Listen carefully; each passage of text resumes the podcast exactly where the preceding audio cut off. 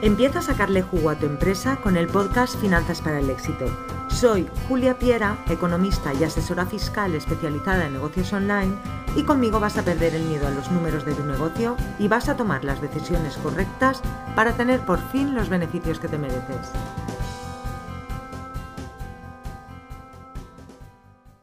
Hola y bienvenido de nuevo a Finanzas para el Éxito, un podcast donde hablo de los impuestos y las finanzas de un negocio online un podcast que quiero que sirva para ayudar a mis clientes de asesoría fiscal y también a los oyentes que no son clientes pero que me regalan su tiempo dedicando unos minutos a escuchar mis episodios.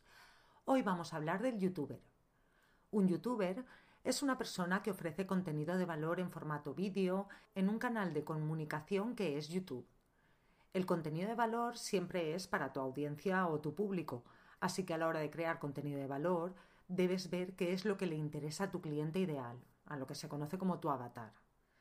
Por otro lado, hay vídeos que se viralizan y que no necesariamente por ello tienen lo que conocemos como contenido de valor puramente dicho. Un vídeo puede viralizarse porque es gracioso, porque muestra algo extraordinario, porque son fotos bonitas, fenómenos atmosféricos preciosos, por muchas razones. Los youtubers también pueden recibir ingresos por marcas que los patrocinan, que en estos casos pueden ser más cuantiosos. En YouTube, cuando en tu canal tienes más de mil seguidores y, más de cuatro mil horas de visualización, se te permite insertar publicidad y que empieces a monetizar este canal.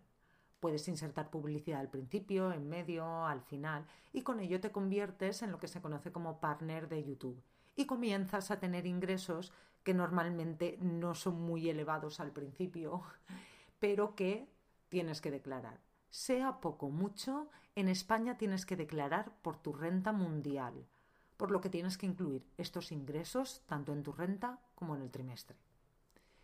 ¿Cómo calificamos estos ingresos? Desde mi punto de vista son ingresos por publicidad. Y la pregunta que siempre suelen hacerme es en qué epígrafe se tienen que dar de alta para declarar estos ingresos. Pues yo creo que el epígrafe más correcto es el 844, que recoge los servicios de publicidad y relaciones públicas. Cada mes, cuando insertas la publicidad, Google te paga, porque YouTube es de Google. Entonces, Google te emite un recibo de pago, ¿vale? Es un documento que pone recibo de pago, porque la factura en teoría la tienes que emitir tú a ellos.